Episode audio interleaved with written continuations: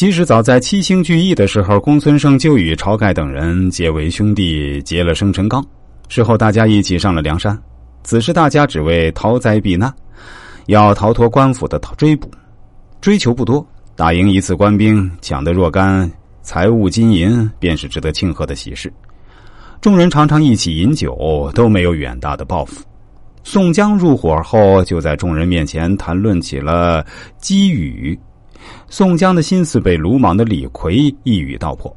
作为出家之人，公孙胜没有功名之心，一眼看出了宋江的深谋远虑。不久后，他借机探母离开梁山，而且不愿意让母亲也来梁山定居，可见以生去意。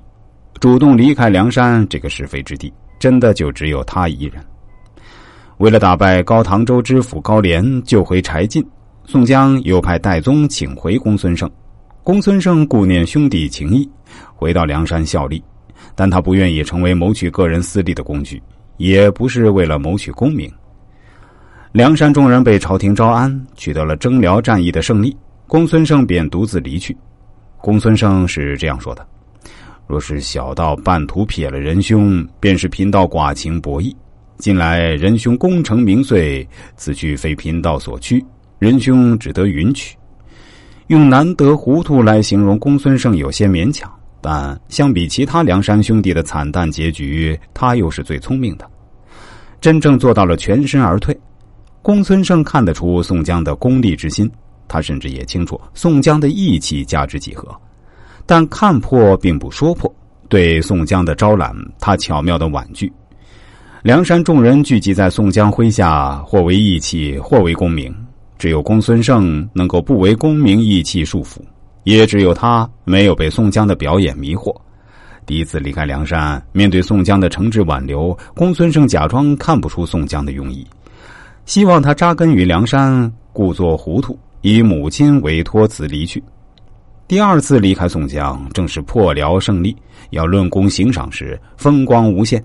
只有公孙胜头脑清醒，表现的像不知功名利禄的糊涂人。毅然离去，其他梁山好汉被虚情假意的宋江蒙蔽，成为他谋取私利的工具。只有公孙胜看出宋江的目的，黯然离去，故作糊涂，帮助公孙胜摆脱了宋江的手段。可以看出，在不同名著中的这四个人物有着共同的特点：第一，理解势不可为，对不好的结果可以淡然接受；第二，遇到挫折不气馁，善于藏拙，耐心等待机会。第三，在当时的境地采取了最佳的策略。第四，可以全身而退。面对困难和挑战的时候，难得糊涂四个字是有着正面的意思。在劣境中发现势不可为，不会消沉气馁，而是乐观应对，尽人力知天命，或者欣然接受。